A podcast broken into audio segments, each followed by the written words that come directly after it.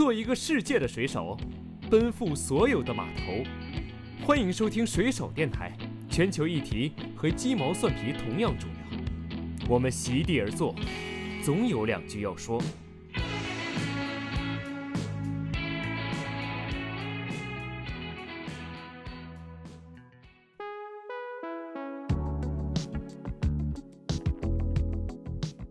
还能看到一个特别神奇的事情，就是你在米索尼的店里可以看到米索尼在别的工厂里边代工的米索尼的牌子，那在那个地方卖，就是他会卖米索尼的表，就是然后你会问你说这个你们牌子为什么会有表，他就会很自然的会告诉你说啊，这个我们的 headquarter 也跟我们讲了，这个就是我们代工的表呀，然后呢，我们觉得我们要多赚一些钱啊什么的，这个哦。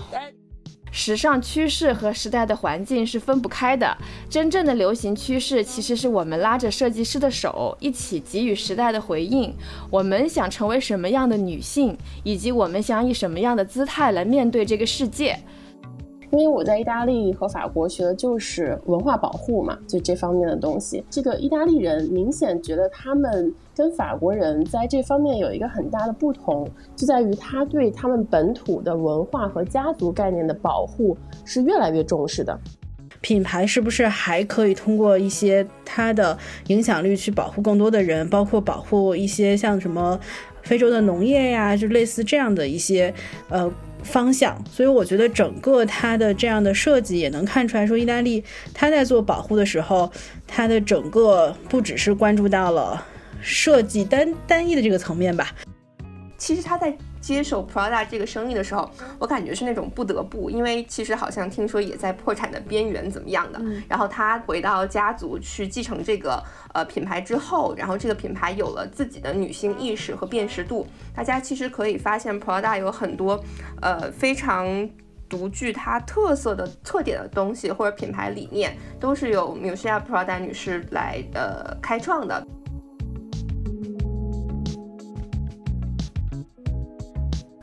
Hello，大家好，我是 e v g e n i a 水手电台的主播。啊，Hello，大家好，我是 Easy Fashion 的 Zoe。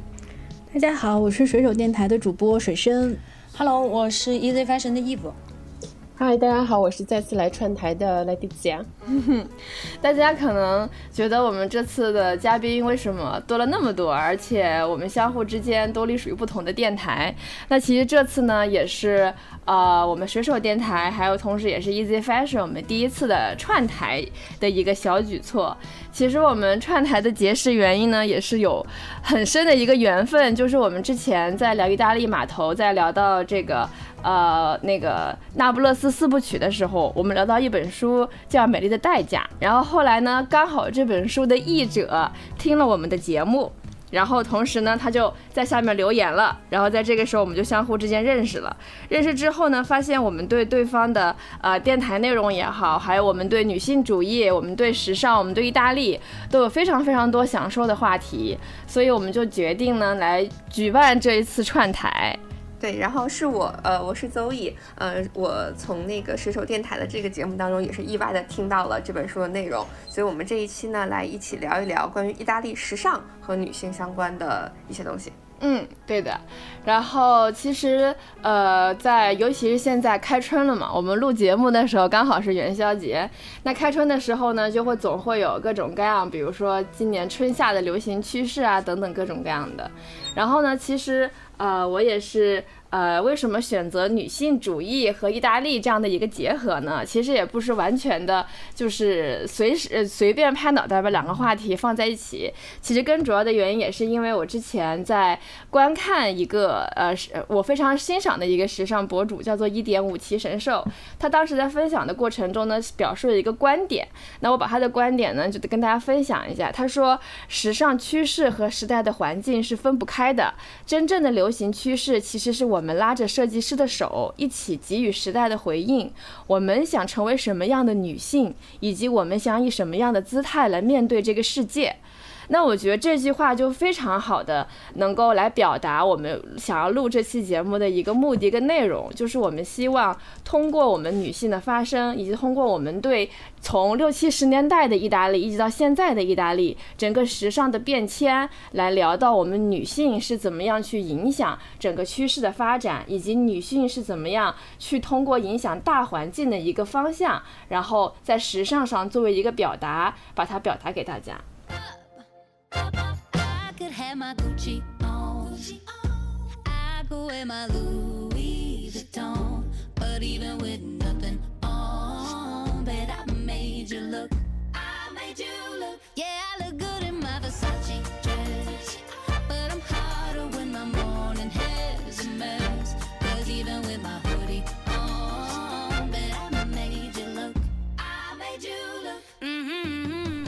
那么我们这期呢，首先就聚焦在意大利这样的一个地方，因为这也是我们共同的很喜欢的一个地方。那更多的是它是时尚跟设计的一个乌托邦，所以我们这期的节目呢，一开始就想跟大家来啊、聊一聊，就是我们现在粗浅的对于意大利时尚还有设计，我们每一个人对它的一个大概的印象，或者你的第一印象是什么样的？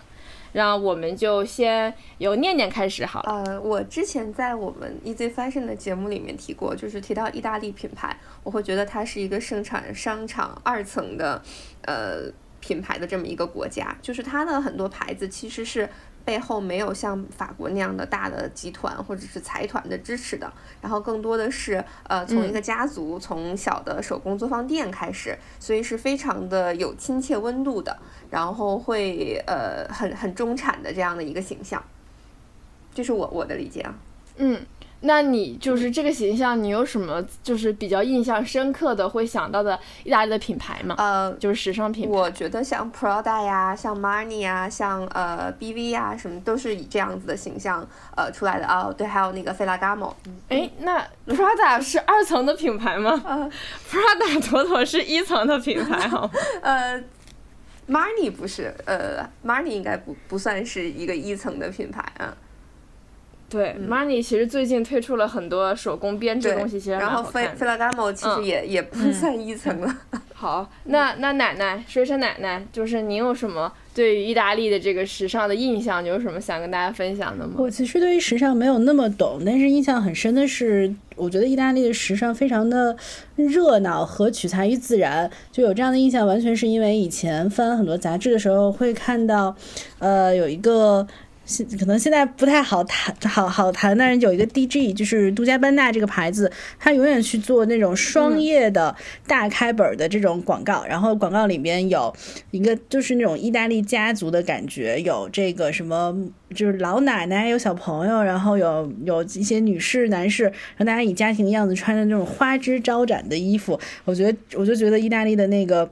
呃，时尚特别热闹，而且我前两天也真的刚刚看到一个，我觉得都很破圈的新闻了。我是刷抖音的时候，那种非时尚博主分享的，我甚至都不会念那个牌子，但我看他们今年的那个时装上有巨大的那个狮子头，然后雪豹头、什么黑豹头，他们会放在他们的胸前，就非常非常的逼真。而且还有一个，他应该是一个美国歌手叫 Dojo Cat，他全身涂满了血红色，然后身上贴了三万颗的珍珠，就是我觉得哇，我大概觉得，嗯，这像是意大利的牌子能干出来的事情。那那我来说一下我的好了，就是我我自己对意大利时尚品牌的印象就是，它一直是那种就是非常的就欧洲来讲非常具有的匠人精神，就是精工细作。就比如说像我们之前讲到的，像我们刚刚聊到的这个这个这个 Marni，它现在也是做很多很多手工编织系列，然后和好像是哥伦比亚还是什么地方人做吧，然后还有就比如说它那个布切拉提，因为我是非常非常喜欢这个珠宝品牌的，因为它无论是就是他们的 mark 里就是曲面拉丝的工艺，他们需要在一毫米的地方拉出就是视觉上十根的那个细丝，然后整个拉完之后，然后它会在金子的这个这个表面上形成那种丝缎般的那种那种那种光芒。然后这个就让我觉得是是非常非常考验人技艺的一件事情。然后同时它还有比如说就是黄金蕾丝的工艺，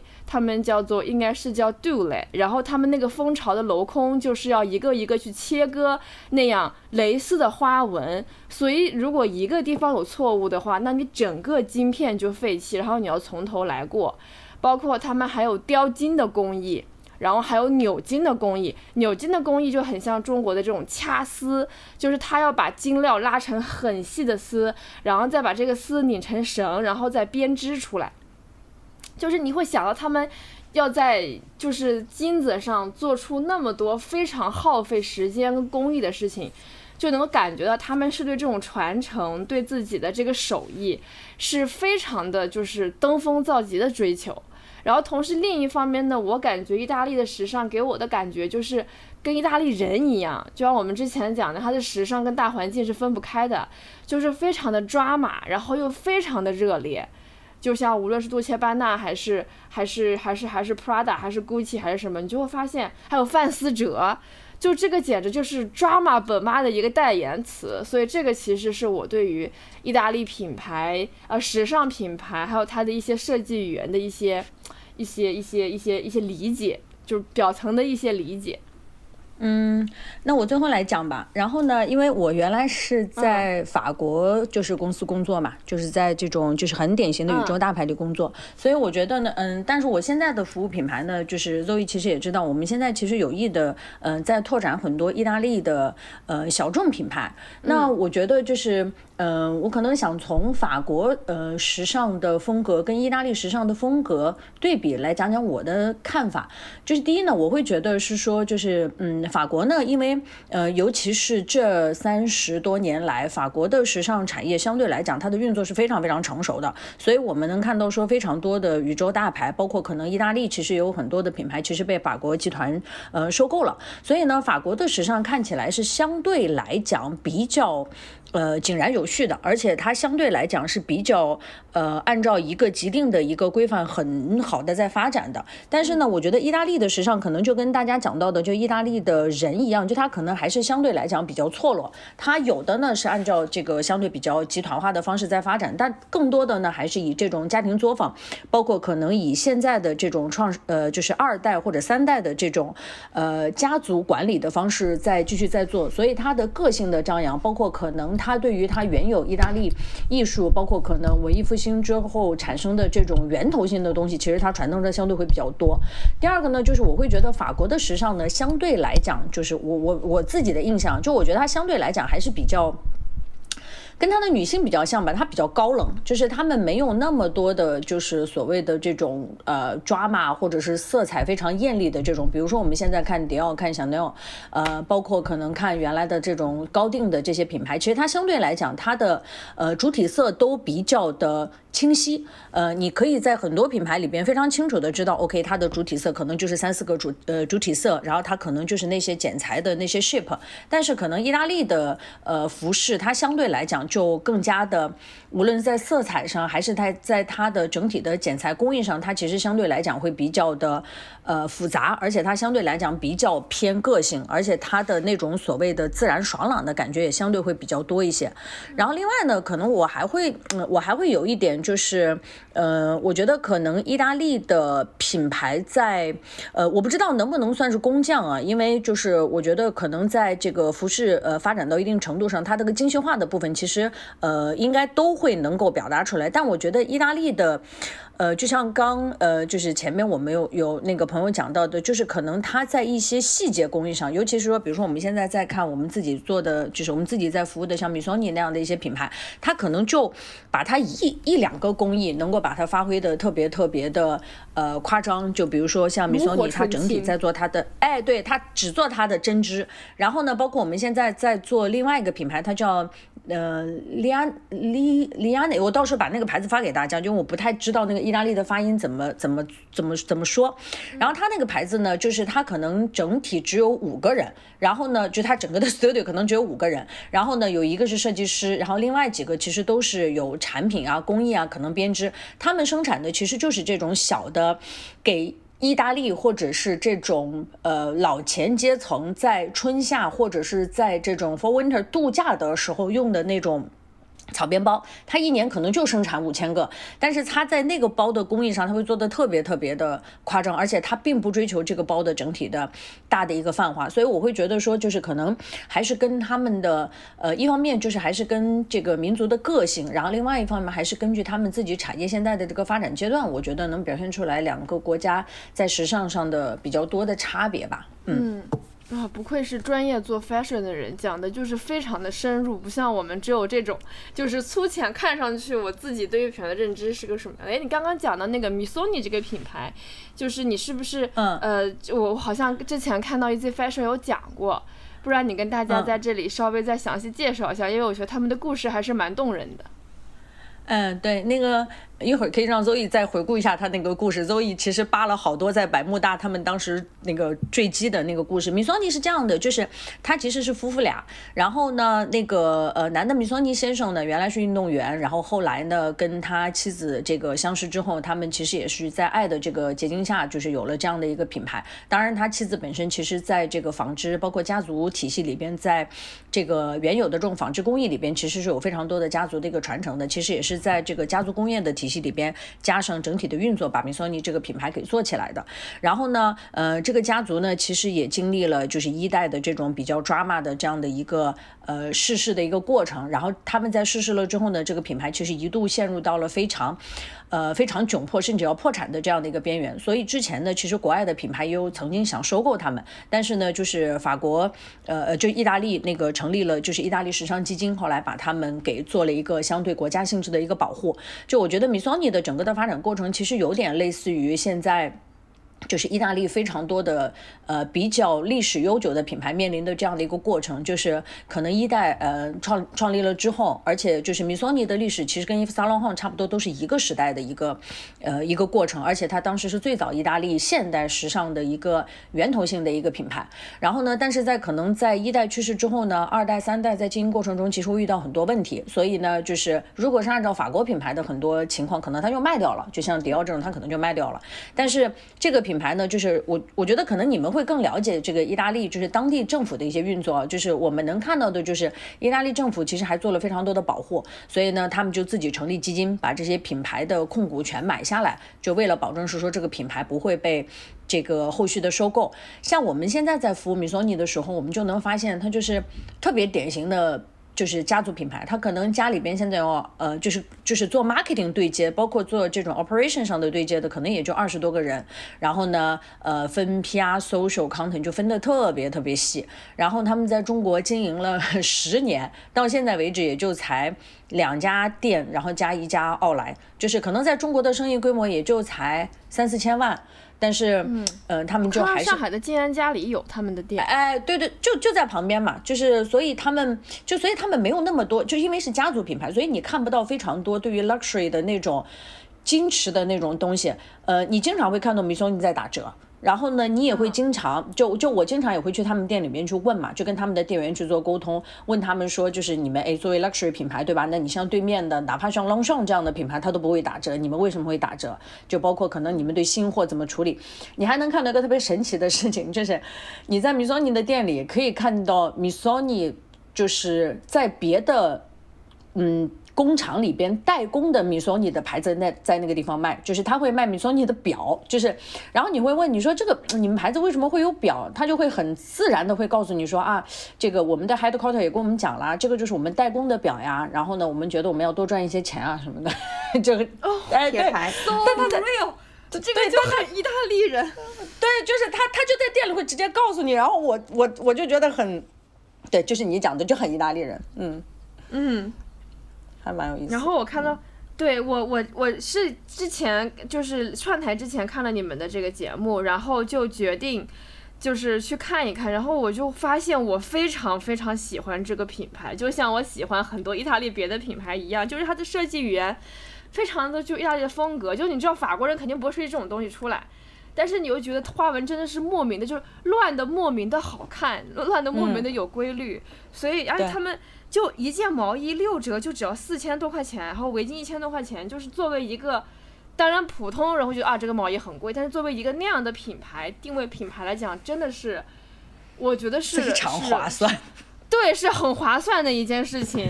对，所以所以嗯，这个这个品牌的故事我是，所以所以其实其实哎，那你刚刚讲到就是呃。就是比如讲他们这个家族经营遇到问题的时候，他们自己有想什么解决办法吗？就除了政府帮他们以外，嗯，就也很意大利，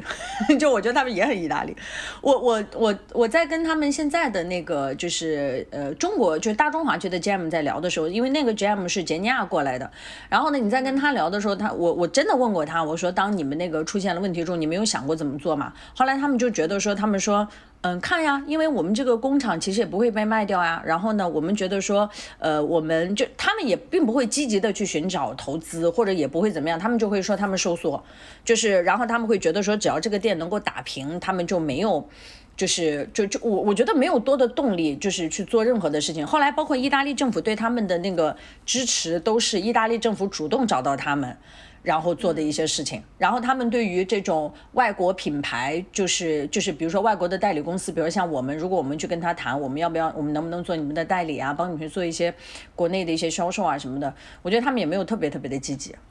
我们我们现在不去，哎。不是，我觉得他们是懒，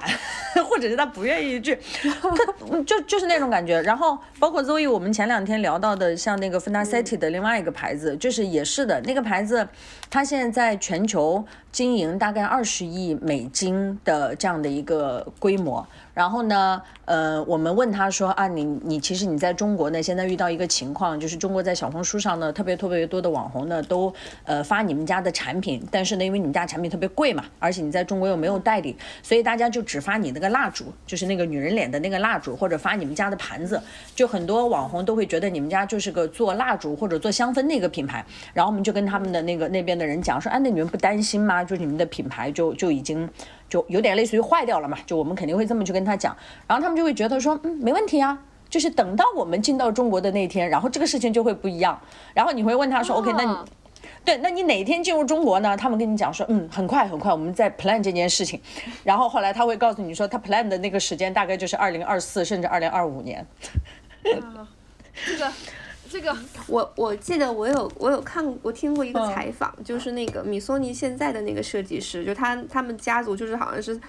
两个还是三个儿子一个女儿，那个女儿现在是他的那个设计总监，然后儿子可能是做一些财务啊 marketing 的一些工作，然后那个女儿她接受采访的时候就说过说，呃我爸爸就是已经去世的那个泰，就是米米米松尼先生说，就是我爸爸说就是在成为 top luxury 的这条路上，就扩张的这条路上，呃我们。可以成为 top luxury 的牌子，但是我们认为家族更加重要。嗯，OK。此时此刻，孔乔肯定就会非常的点头了很多次。嗯，这很意大利，对不对？来，欢迎我们孔老师来分享一下你对于这些事情，你看你有没有一些回应，以及就是就是你自己有分享哪些？作为一个在意大利住了快要十年的人，来跟我分享分跟大家分享分享，就是。你对意大利时尚啊，还有设计的一些印象，还有想法？嗯，我听大家讲特别有意思啊。其实虽然我在意大利待了很久，但其实对于他们的本土品牌啊或者什么的，呃，了解不是非常深。就尤其是时尚品牌，但是我有一个很明显的感受，是我最近住在法国，呃，才感受出来的意大利一些特别之处。呃，就像大家说的哈，普遍意大利给人感觉它的时装品牌风格非常的大胆。然后颜色丰富多彩，大就非常大胆明媚，这给我的感觉就跟它的天气一样。就我现在住在法国，天天怀怀念意大利的艳阳高照，然后它的建筑风格、艺术风格的色彩都是非常明媚的。我觉得这个也 影响了它的品牌的这些设计师他们的审美。所以才会导致意大利的这些服装品牌的风格、颜色都是非常大胆的，跟法国这边的区别很大。然后还有一个就是，我觉得刚才大家说的特别好，就是意大利政府保护这方面。因为我在意大利和法国学的就是呃文化。文化保护嘛，就这方面的东西，嗯，他们这个意大利人明显觉得他们跟法国人在这方面有一个很大的不同，就在于他对他们本土的文化和家族概念的保护是越来越重视的。就我们之前可能会认为说啊，意大利都是这种小作坊式的，不利于它的品牌化。意大利政府是不是下一步要继续学习法国或者学习其他的国家？但实际上，从我在这边上学，教授也好，还是看他这些呃政策法规也好，反而不是。意大利现在还在往回收，在越来越保护它的本土，就是本土性。呃，无论是从美食也好，还是从艺术品牌也好，嗯、他会开始保护他的家族和产地。然后包括他的工人，你现在要用 Made in Italy 的这个牌子是有很严格的限制的，就这个标牌。然后包括你如果想要去吃它某一个产地的一个特产的话，它必须是有意大利本地的认证商标，否则你不可以随意去用的。然后现在所有的博物馆，呃，最近我正好前几个月去了 Mestre，他们有一个展示他们八十到九十年代历史的这么一个博物馆，就在讲呃他们下一步的未来如何继续能让他们的文化可持续。那让他们文化可持续的呃重要的一步呢，就是保护他们本土的这些文化。然后他们也在商讨说，之前我们的美食啊、去学习呃法国的一些东西，比如说我们呃开米其林餐厅啊，弄得非常 fashion、非常高大上啊，量也非常小。然后我们的品牌化呢，时尚品牌也开始学习法国的一些呃这种运营的方式。但后来他们就说，那我们意大利人的灵魂在哪里？他们现在已经开始在找到自己的这些呃前进的路上的问题了。因为意大利如果真的想在这个方面用法国的模式跟法国竞争，是竞争不过去的。他们现在越来越发现这个问题之后，我觉得开始逐渐找回了自己的特色。所以像大家说的米索尼也好啊，还是其他品牌也好，我觉得现在越来越回归到意大利本地的风格了。嗯，嗯。哎，那那为什么就是 Letizia，就是为什么就是我们现在好像知道，就是意大利的时尚好像是崛起于上世纪七十年代。那为什么那个时间大环境会让意大利时尚在那个时候崛起呢？嗯，意大利，我对意大利的一个历史的了解在于二战对它的影响非常大嘛。呃，那个时候他们经过法西斯墨索里尼政府的这种洗礼之后，他们人民的反抗意识非常的强啊、包括在密墨索里尼时期，他也出台过说女性不应该穿那种非常紧身、凸显女性魅力的衣服。嗯，要穿的尽量宽松，然后非常的统一，颜色非常的灰暗，嗯等等等等这一套。所以呢，这个也在战后引起了他们的一个反噬。所以在这个推倒了墨索里尼政府之后，开始有了一个呃对时尚的意识的这样的一种回归。呃，这个跟他的女性权益也有很也有很大的关系。包括因为当时二战之后有一些女性贵族嘛，他们就家族破产也好，还是怎么样，就变得非常穷困潦倒。但是他的审美、生活意识还是有的。然后那个时候他们是买不起美呃法国的这种时尚品牌的，他们就只能找米兰，然后包括罗马这些本地，因为意大利盛产裁缝嘛，他们手艺非常好，就像我们说这种家族的这种手艺哈。然后他们就会去嗯找这些裁本地的裁缝，然后自己去缝制设计，然后最后反而形成了增加意大利自己本土的这个品牌。嗯。嗯，所以是那个那个二战之后的起来的这些女性，她们在真真正定义，然后建立，同时去去描述意大利的时尚是什么样，它的风格是什么样的。其实是她们通过她们的手跟审美建立起来的，对吗？嗯，对，有有女性有很大一部分的原因，包括比如说像之前罗马有一个呃 Maxi 二十世纪呃二十一世纪博物馆，它就曾经做了一个展览，然后这个展览就是在展示嗯意大利当时这个二十多年以来的这种时尚风格的演变，然后包括意大利女性做出的非凡的贡献。他就在讲说从，呃大概是一九四五年到一九六八年的一个意大利的高级时装的一个历史，然后通过服装去体现它意大利的背后的这种历史，然后包括它的文化，嗯然后包括它的这个呃这个女性艺术家之间的这种呃就是女性设计师的这种呃创新。然后，但是呢，这个其实里面也离不开嗯一个很重要的一个男性，就是他，因为我以前在佛罗伦萨嘛，然后佛罗伦萨有一个嗯。很有名的一个家族，然后呢，这个人呢叫 Giovanni Battista Gio 呃 Giorgini，这个 Giorgini 呢，他是一个贵族，他后来移居嗯。到了这个佛罗伦萨嘛，所以他当时嗯。在他的别墅、私人住宅叫呃 Villa 嗯 Doligiani，举办了意大利第一个时装秀，也就是说，意大利的第一个时装秀其实并不是起源于米兰和罗马的，它第一个时装秀是在佛罗伦萨，所以他当时邀请了很多有名的年轻的设计师，其中就包括了几位女性设计师，然后去举办了一个意大利的时装秀，然后他们去探讨，嗯，就是战争之后的意大利时尚，所以这个是一个大家共同的奋斗努力的一个成果，但是这里面的女性设计师确实在里面很突出。嗯，所以其实刚好就是我们的 Letizia 聊到之后，我们就会发现，在意大利这片土地上，其实其实时尚它无论是从诞生，还是到它蓬勃生长，还是到现在，它其实都是。现在的人对大环境的一个回应，以及在这他们的土土他们的土壤滋养出他们那样的一些一些一些民众之后，他们的个性的一些表达，其实是实际上是他们表达自我的一种工具。那我们就对于我们整个的大环境有了一个，就是整意大利时尚是什么样的，有哪些杰出代表跟一些风格。那我们刚好就要聊一聊，就是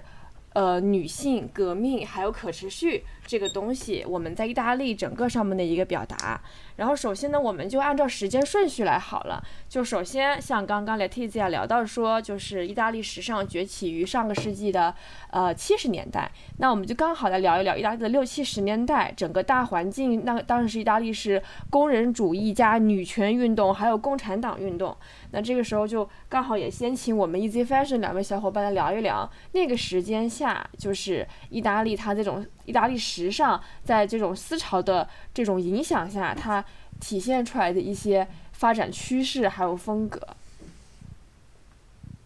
呃，这个部分我们之前有一个节目，其实也提到了，所以我们做了一些功课。就比如说在六七十年代的时候，因为呃战后的一些呃经济扶持，所以会有很多呃。工厂或者是面料的工厂在意大利被呃就是兴盛起来，嗯，所以其实，在上游的产业链是嗯逐渐趋于成熟的，但是下游的产业链就是具体的服装品牌呀、设计师啊，其实是呃还是像刚才说的，就是像四五十年代是以一个小作坊的形式，它并没有成为一个成衣的品牌，所以在这个时候，其实也是呃通过工人运动的崛起、女权运动的崛起，然后这些品牌有了它自己的标识，然后有了自己的风格。比较突出的几个人，其实就是呃，我们前面提到的米索尼的这个夫妇两个，因为他们是呃，也是最早是在呃佛罗伦萨办秀的，是在米兰时装周之前，而且那个时候还掀起了一个呃挺大的风波，就是呃他们在佛罗伦萨走秀，我记得应该是一九六二年的时候，呃，因为模特的那个内衣好像不是很合身，因为米索尼的针织衣服其实是很裹身的，所以呢，米索尼的那个女士就就把就临时让模特去掉了内衣去走秀，然后这件事情其实在当时的社会环境下是一个非常呃超前的一个意识，然后所以米索尼就是在意大利史上也那个掀起了轩然大波，就是是他们一个比较超前的一个一个举动。后面再看六呃。在一九六七年的时候，米兰时装周就开始举办了。其实也是因为呃服装重镇嘛，在米兰，然后它有那个上游很好的一个呃工业产业链，然后后面是为了吸引下游的成衣设计，然后成衣品牌的出现。而且在六十年代的时候，呃阿玛尼先生。也是，就是从一个橱窗陈列师，然后转行，就是学裁缝、学手工，开始做男士西装。然后像呃，Valentino 先生也是，他其实他的大本营是在罗马，但是他之前也是六十年代的时候去呃巴黎学习这个服装的制衣技术，然后也是在七十八十年代的时候回到了呃意大利的。然后呃比较我们是呃也提到过，就是呃说到。跟着女权运动一起发展的品牌嘛，就是 Prada 是一个不得不提的，因为它呃，就是 Prada 这个牌子其实是一九一三年的时候成立的，当时也是一个做皮具的小作坊，它一直到第三代的呃继承人，就是那个 m u s i a Prada，就是我们知道那个 miu miu 女士，她在七十年代末接手之前，其实都是。在大家看来是做皮具的，嗯。它不是一个成衣品牌，嗯。然后也说不上是奢侈品。然后呢，喵喵她是学政治学的，嗯。所以她正好本人经历了那个七十年代的女性主义运动，然后又是一个算是有点小产业的那种富三代，所以她是呃，就是有传言她是会穿着伊夫萨拉亨的这个外，就是呃外套去走在街上去游行的这样的一个独立女性吧。然后她在其实她在接手 Pro 那个 Prada 这个生意的时候，我感觉是那种不得不，因为其实好像听说也在破产的边缘怎么样的。然后他呃。就是回到家族去继承这个呃品牌之后，然后这个品牌有了自己的女性意识和辨识度。大家其实可以发现，Prada 有很多呃非常独具它特色的特点的东西或者品牌理念，都是由 Miuccia Prada 女士来呃开创的。比如说什么呃可再生的尼龙的那个降落伞包呀，或者是它的呃就是像 Prada 的皮包，其实。也大家都知道，也不是皮的，是它做的一个那个呃有特点的一个什么呃什么嗯一个革的一个就杀手包的那个皮质，嗯然后所以它是比较那个在乎环保啊，然后呃可持续的，所以呃还有当它当时的一些设计吧，比如说它开创了那个呃 ugly girl 这个这个概念，然后还有等等他一些比较超级什么 ugly girl？呃这个我我嗯呃，这是当时的一个词，这个我我后面也是找一下吧，因为我呃，就是就是那种就是呃，大家看到 Prada 那个九十年代八十年代的那个秀，就是那种就是丑美丑美的这个概念，就是就是很多人对时尚秀不太理解，就是觉得哎，这个衣服怎么这么怪？就它不是那种很女性的柔美就，穿不出街是那种。对对对，然后它就是很很让你觉得啊，怎么这样？但是他好自信呢，就是这种，这是我的理解啊，就是具体的那个这个名词，我后面再找找一些那个就是难看且呃自信的 girl，、可以，就是呃离经叛道，对离经叛道是比较合适的，对对。对对对对，嗯嗯离经叛道这个词汇会会比较好。对对，就是我觉得这个是那个喵喵给大家的这个呃印象，我觉得也是跟他在他自己的呃年轻的时候去赶上了这个意大利这种风潮是呃分不开的。其实，因为最近哈，就是我们的 CTO 他现在转战到可持续时尚这个行业工作了，然后呢，他可能之后会做一些跟可持续时尚方面相关的工作，所以刚刚听到了我们整个这个分享下来，到现在我个人的感觉就是，其实时尚这两个字。就之前可能大家会觉得是穿衣服好看啊，是会搭配，是我的 OOTD，是我的穿搭，但其实现在听到现在听到每一个品牌，每一个在时尚的这个这个大海里面，就是的弄潮儿，其实他们并不是纯纯就是说我审美我会搭配，我会用色彩，其实这些都是术。就是道德层面上来讲，就是我觉得时尚两个字最核心的东西是先锋，就是 cutting edge。就你想想那个时候，就是最开始就是女权女不是女权运动、工人主义，然后再到就是马克思主义新潮，在这个什么无偿再生产劳动啊，还有性暴力啊等等这几个议题，他们当时在意大利那个时候的交融，还有短暂的联合，其实都是在表达就是。无就是尤其是女性吧，她们在那个年代，在女性崛起的年代，她们希望能够要求能够获得对自己身体我穿什么衣服，还有这些衣服对我生活的影响，来拥有他们的控制权。然后时装就刚好是女性女性去表达自我的一个非常有力的一个武器。就像我在节目开头的时候讲到的，为什么要做这期节目，就是因为我们真的是发现，其实。呃，很多时候我们现在有有一点本末倒置了，就是啊，我们因为要穿进什么样的衣服，所以我们去有身材焦虑，会觉得自己不够好看。但是就是为什么不能像 Ugly Girl 一样，就是我们自己可以可以通过我们自己声音的表达，去去拉着去影响时装设计师的手，来创造创造出各种各样的经典。比如说 Giorgio Armani 的权力套装，包括现在这个权力套装已经不仅仅是套装上面，就衣服层面了，包括他们的，比如说现在这个气垫啊，还有他们的化妆，都是无处不在彰显这种，他们就想要去去去体现女性权利，去体现 powerful girls 这样的一些一些企图。所以他们也会，所以其实正是因为这样女性的发生，女性主义的一些浪潮的起来，所以才给那个时候或者现在很多很多设计师他们各种各样的设计灵感。然后刚好就之前呃 Letizia 有跟我聊到说，他说其实意大利有那种就是女性为女性打造的时尚品牌，那我们刚好就让就是我们的 Letizia 再跟我们讲一讲她的这两个品牌的一些了解还有分享。嗯，对，其实意大利也有一些女性的设计师，然后还有一些女性的时尚品牌，然后包括嗯比较有名的一个是这个 Mila s h o n 嗯，她是一个以前家里也是一个意大利贵族，然后呢，后来也是嫁给了一个奥地利的一个嗯有钱的一个商人吧。但是因为这个战争的各种原因，嗯，这个呃米拉绍恩她就失去了经济来源嘛，所以他那时候就到米兰去请裁缝，然后表就是开始自己仿，就是做自己的衣服。但这时候呢，其他的女性就发现了，哎，这个衣服很好看，所以她就跟她母亲。呃，在好像是在五八年左右吧，开了这样的自己的第一家工作室，然后也是去呃佛罗伦萨，她当时被邀请到佛罗伦萨去办了秀。我们之前聊到的法拉奇还专门去采访过他，嗯，对，还蛮有意思。就是法拉奇采访他，法拉奇是个很关注女性权益的一个人嘛，所以他们也也聊了一些跟服装有关的东西。然后慢慢的话，这个品牌就开始变成了一个呃。呃，独立的一个呃很有个性的这样的一个品牌，所以他会专门去为比如说意大利航空公司设计服装，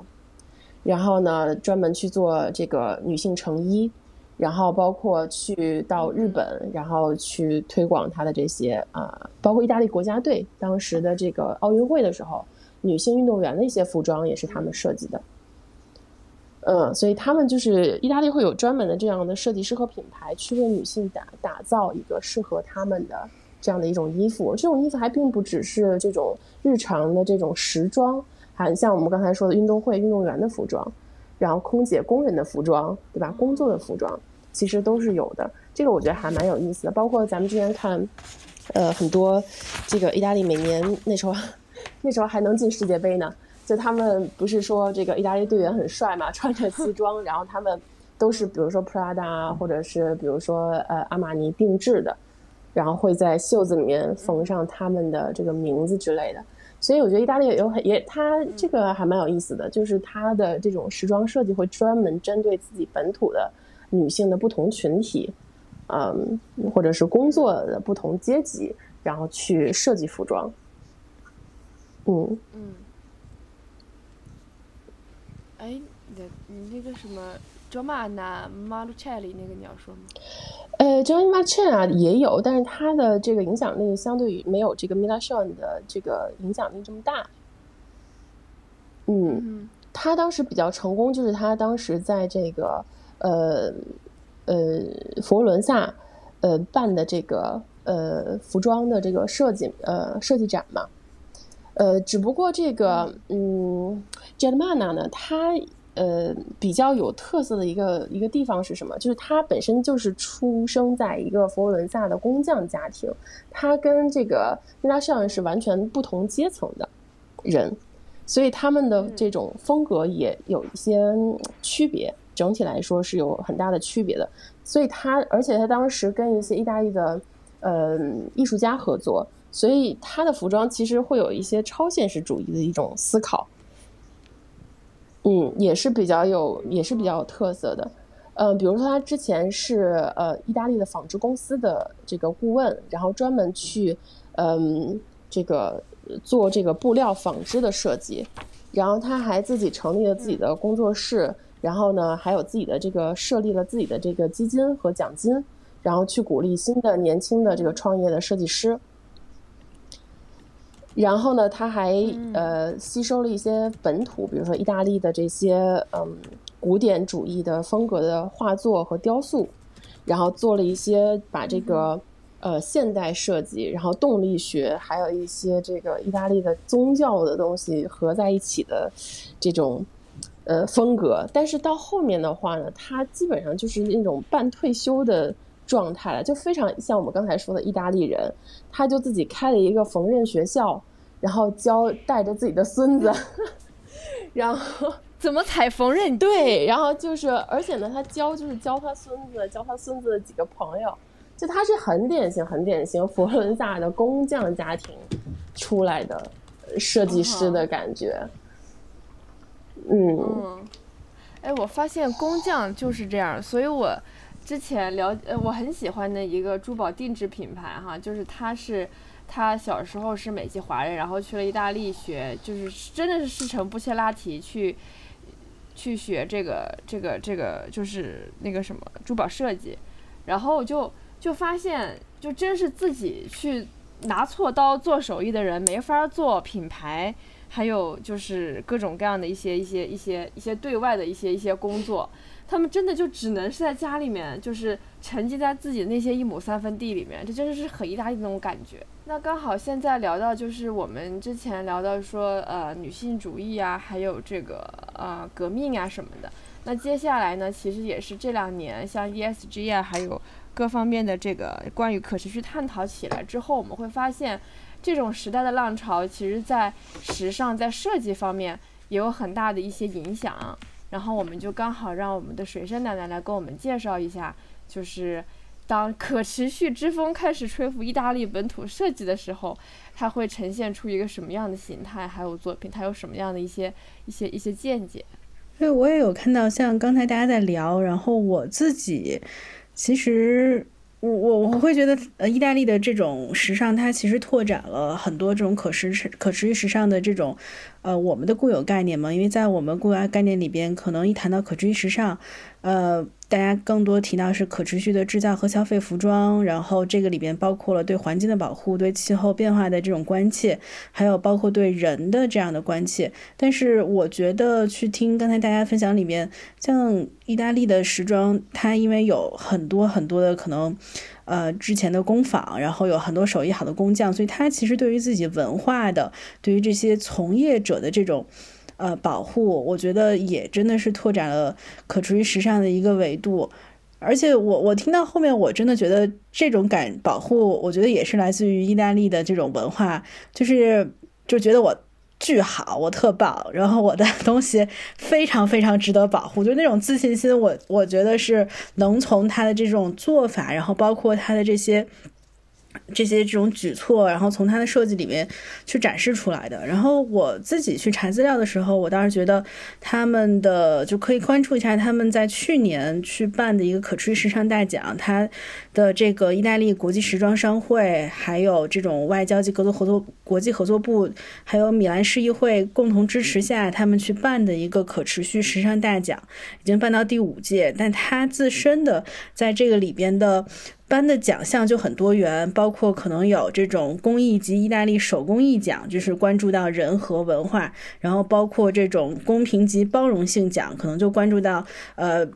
人权或者不同的种族，还有这种循环经济、气候行动、海洋保护，其实都会有非常多的跟环境相关的奖，包括还有这种社会及慈善奖。那也就是说，看品牌它在做自身的产品的时候，它的这种品牌是不是还可以通过一些它的影响力去保护更多的人，包括保护一些像什么非洲的农业呀，就类似这样的一些呃。方向，所以我觉得整个它的这样的设计也能看出来说，意大利它在做保护的时候，它的整个不只是关注到了设计单单一的这个层面吧，它还有包括它的这个，就像刚才提到的，它的不同的这种工匠，然后它的呃这种呃，尤其是它是做纺织嘛，它的很多的原材料的来源，还有它的整整个的消费之后，它的这些产品的处理。是否对环境友好，他都会去做这样的关注。对，因为我这里面补充一下，就是他这个当时这个可持续的会议，他们提出来一个很明确的概念，就是说没有可持续的供应链，就没有可持续的品牌。对，非常的认可。因为，嗯，其实那奶奶先把可持续时尚说完好了，我刚好到补充后面这这方面的内容，就是关于它的家居设计的，其实也是类似的。对我其实也就是想最后最后讲到我们刚才一直在提的这个乔治阿玛尼，他的创始人乔治阿玛尼先生就得了这一年的远见卓识奖，就是也是因为他在。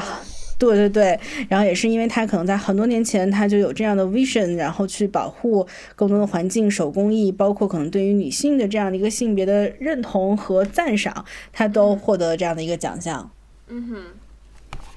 那其实关于可持续时尚哈，就是现在我自己的就是在，呃衣衣衣服层面哈，就衣着、鞋子层面，其实我现在观察到的几个现象是，呃，第一，我觉得我记得我当时念大学的时候吧，就是还有真皮草这种东西。然后那个时候，因因为我当时就非常关注于就是动物保护啊，会参加一些呃国际，就是比如说联合国，然后还有一些比如像 WWF 一些 campaign 啊什么的，然后就发现那个时候很多国际机构一直都在拼掉命的呼喊，就是皮草是一件多么残忍的东西。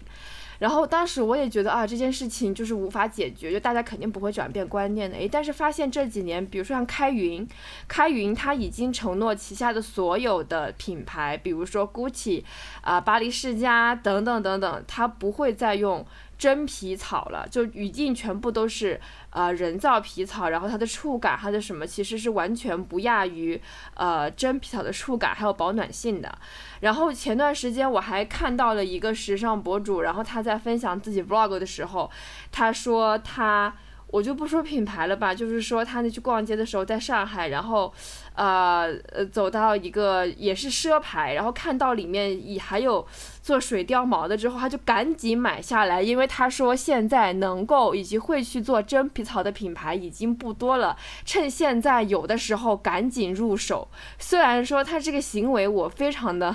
抨击，就是他这个价值观哈，但是其实也能够看出让我欣喜的一面是。那个时候，我觉得可能不会有人意识到或者无法解决的一些问题，但是现在其实每一个品牌都在给这个时代做出回应，他在给每一个人的诉求做出回应，其实这个也是挺让人感触的一件事情。而且开云它还在中国跟很多动物保护的机构做了生物多样性保护的一些工作。啊，比如说跟山水呀、跟呃跟他们做这种就是企业参与生物多样性保护的这样的一个项目，然后其实同时呢，包括像呃刚刚讲到的 Prada 的那个 RPET，就是回收塑料做那个包，然后同时我们现在也看到有一些品牌，他们比如说会去用循环的材料造鞋，嗯、然后嗯、其实这些都是能够看到就是。时尚行业它其实也在对可持续的当下这样一个疫情之后的时代，大家对于动物保护、对于可持续的一个一个认知增加，然后有了更多各样更多这样设计上面的一些倾向。然后刚好其实刚刚接到我想在奶奶之后讲的事情是二零二二年的米兰。米兰展及设计周，然后他当时我看到这本安迪杂志的时候，它的封面就写的是可持续、浪漫啊，既古典又浪漫。然后里面在很中间的位置，用大红色的这个一大片的面积去写了几个字，叫“可持续的永恒”。它就是说，二零二二年的米兰展和设计周，它跟可持续是息息相关的。然后他也在跟大家去解释，就是可持续在当代设计中究竟意味着什么。然后为什么说它作为全球极为重要的设计展会，这个东西它会引领整个家居设计还有生活方式。然后在这个里面当中呢，他们采访了八位社区界的领领军人物，然后让他们看看他们的眼中可持续代表的是什么，是是什么样的一些方式跟方法。然后看到这个的时候，我就再次想到我刚刚想说那个，就是我越来越认同，就是。时尚这个东西，设计这个东西，它其实一直在做引领，在做先锋。然后像刚刚孔乔讲到的，没有可持续的供应链就没有可持续的时尚，确实是这样。因为里面它这个呃会长，呃就是叫做呃叫做米兰国际家居展主席，叫玛利亚·波罗。然后她是非常年轻的，而且也是女承父业。然后有了这样的一一份职业，然后他说新的传承就是他希望家具行业可持续可以作为最好的竞争力，是一个最重要的支柱。但他同时也提到，他说，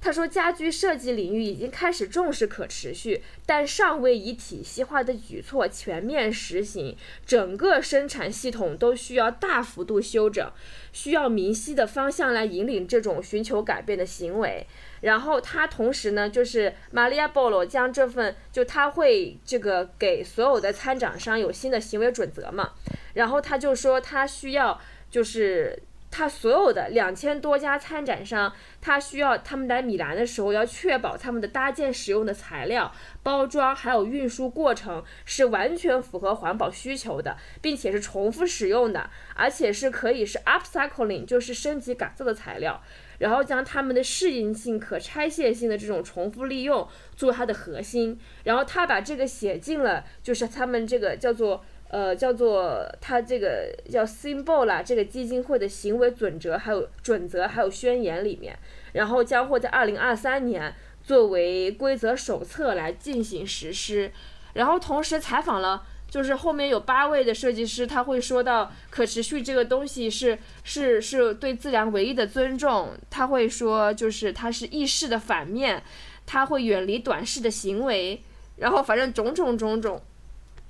无论是男女老少，还是这些八位设计师，他都在。我觉得疫情这件事情，好像从大家就不知道为什么，可能是大家觉得这个病毒可能是因为气候变化从自然当中来的，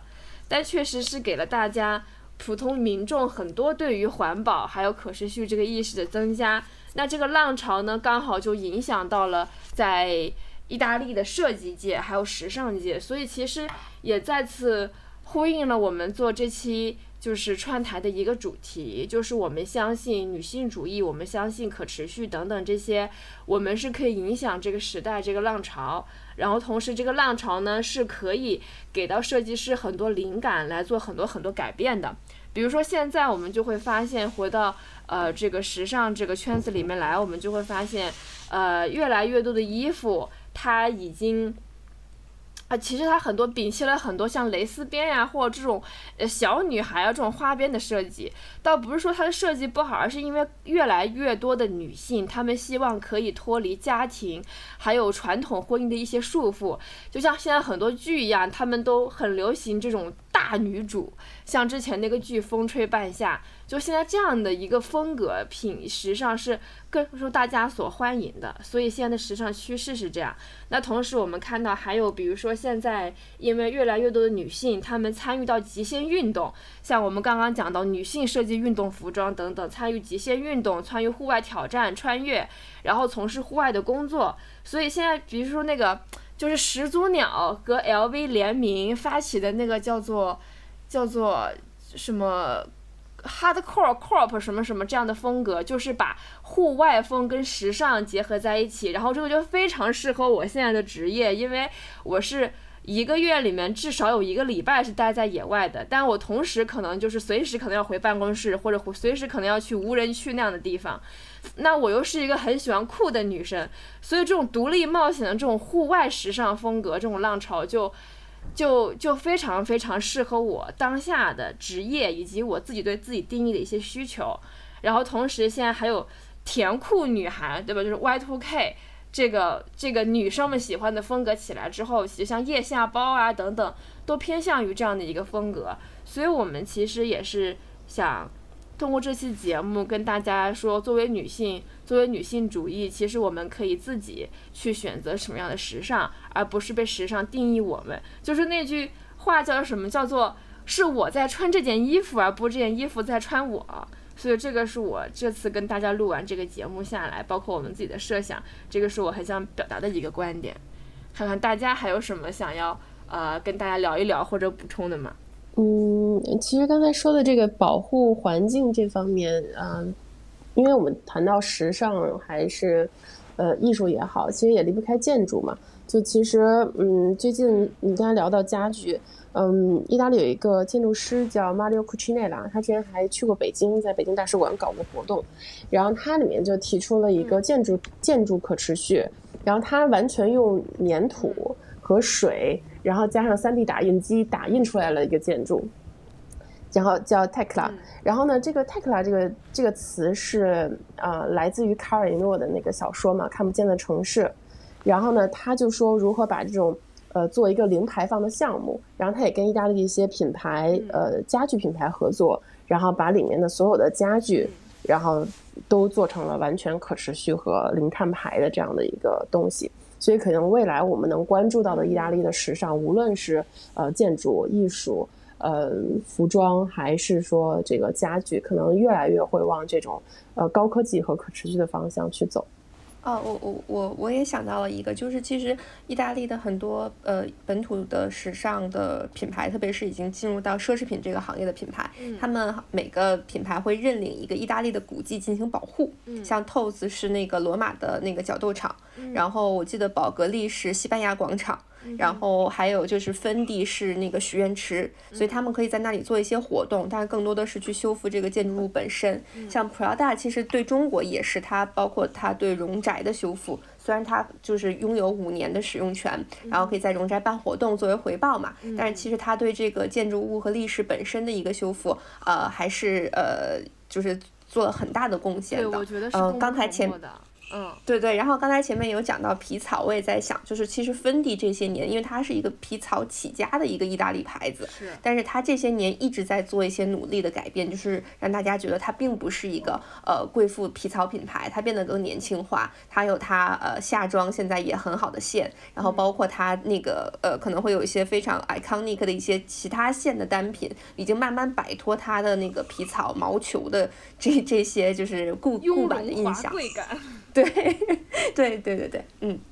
嗯，所以像念念，还有孔乔，还有我们几个像诗欣奶奶之前聊到所有的这些东西，我们都是觉得，呃，其实时尚它是一种表达，它更多的是我觉得我们还是要更相信女性自己的力量，相信我们的力量可以影响到，可以影响到周围的人，可以影响到这个世界。然后所以呢，就是其实通过时尚这件事情，它是可以非常好的。就是让他们为我们服务，让他们为我们更想要看到的世界服务。所以其实这个我也觉得是时尚这个行业非常非常有意思，而且非常值得大家关注的一件事情。那这期节目呢，我们就先聊到这里。然后呢，也非常欢迎我们的听众朋友，无论是所有电台的听众朋友，还是 Easy Fashion 的听众朋友，都来分享分享你们眼里面所看见的女性，还有可持续，还有种种对于社会革命，还有社会转型方面，在时尚上面你看到的一些你自己喜闻乐见的一些转变，还有表达。那这期节目呢，我们到这里结束了，